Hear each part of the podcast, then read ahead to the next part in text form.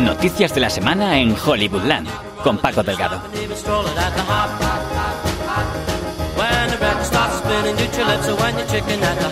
¿Qué tal? Feliz año a todos. Les saluda Paco Delgado de nuevo desde Hollywoodland. Madre mía, cuánto sin escucharnos y qué han pasado estas navidades.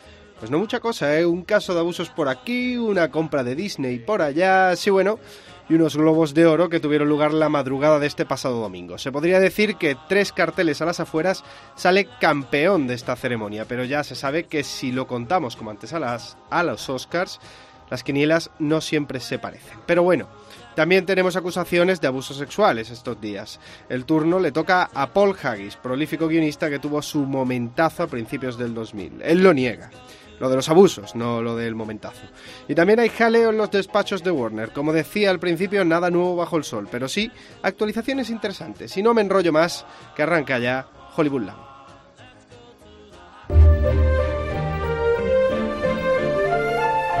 75 edición de los Globos de Oro y se veía venir que iba a ser una gala con un tinte político muy marcado y lo fue casi al 100%. La mayoría de invitados a la ceremonia anunciaron que vestirían de negro en protesta por los casos de abusos sexuales que se destaparon a partir del de Harvey Weinstein. Si no, Escuchen el discurso de Oprah Winfrey que recogió el premio honorífico Cecil B. DeMille.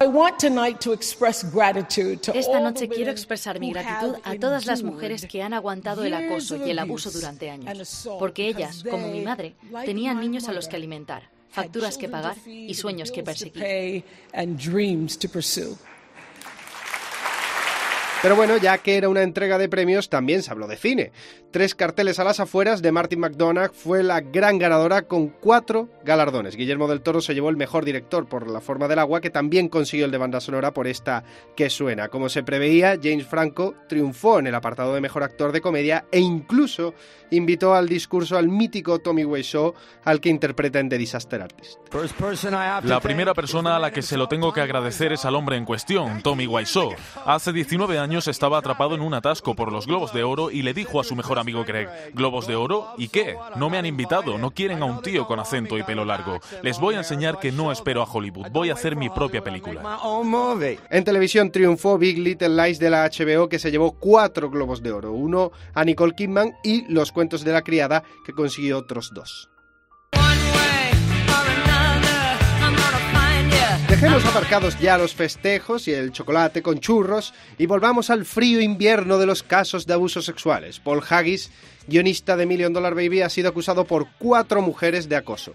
Una de ellas, la publicista neoyorquina Haley Breast, le ha demandado por violación. No es mala ocasión para acordarnos de una famosa escena de Crash de la que fue director y guionista. Voy a denunciar a esos cabrones, hijos de puta. ¿Y de verdad crees que van a tomar en serio cualquier cosa que tú les digas? No tienes ni idea de lo que se siente teniendo las manos de ese cerdo por todas partes y tú allí tan fresco. Prefieres dejarle que me manosee la entrepierna antes que ver tu nombre en los periódicos. Pues mira, por fin me has entendido, porque eso era exactamente lo que me preocupaba allí. Haggis lo ha negado a través de una carta de su abogado y apunta, ojo, que la cienciología podría estar detrás de todo esto. No me lo invento, de verdad.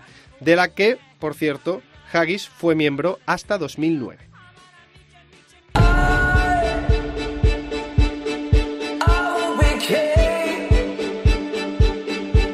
Otra zona de Hollywood que es un polvorín estos meses son los despachos de Warner dedicados a su división de películas de DC Comics.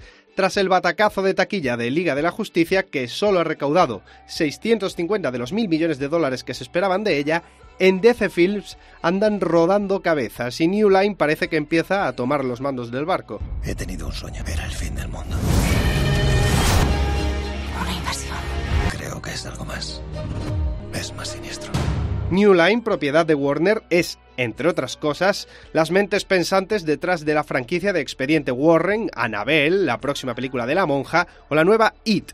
Y uno de los productores de estas franquicias es Walter Hamada, quien será, a partir de esta semana, el mandamás en Death Films. Algo horrible está pasando en mi casa. Algo terrible ocurrió aquí, Ed. ¿Qué pasa? Mira lo que me ha obligado a hacer. Tiene sentido si tenemos en cuenta dos cosas, que New Line sí ha demostrado saber replicar la fórmula Marvel y que James Wan, director y capitán de barco del universo de los Warren, dirige la nueva cinta de Aquaman.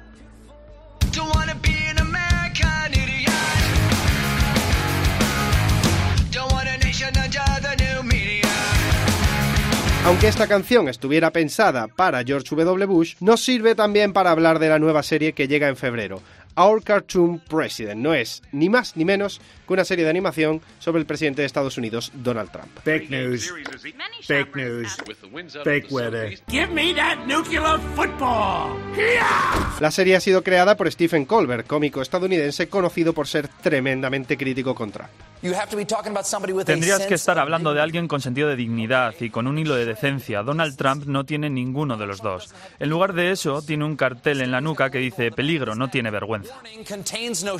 Los diez primeros capítulos de Our Cartoon President llegarán a Estados Unidos de la mano de Showtime el 11 de febrero y aunque tiene previsto su estreno en España, todavía se desconoce fecha y plataforma. From executive producer Stephen Colbert, Our Cartoon President. Y con Trump llega el final de este primer Hollywoodland de enero. Como último aporte y para los fans de la serie American Horror Story, que sepan que Ryan Murphy, el showrunner, ha confirmado que la temporada número 8 estará ambientada en el futuro. No si ideas hay para rato, en fin. Les ha hablado Paco Delgado, que tengan una fantástica semana y nos vemos la que viene aquí en los despachos de Hollywoodland.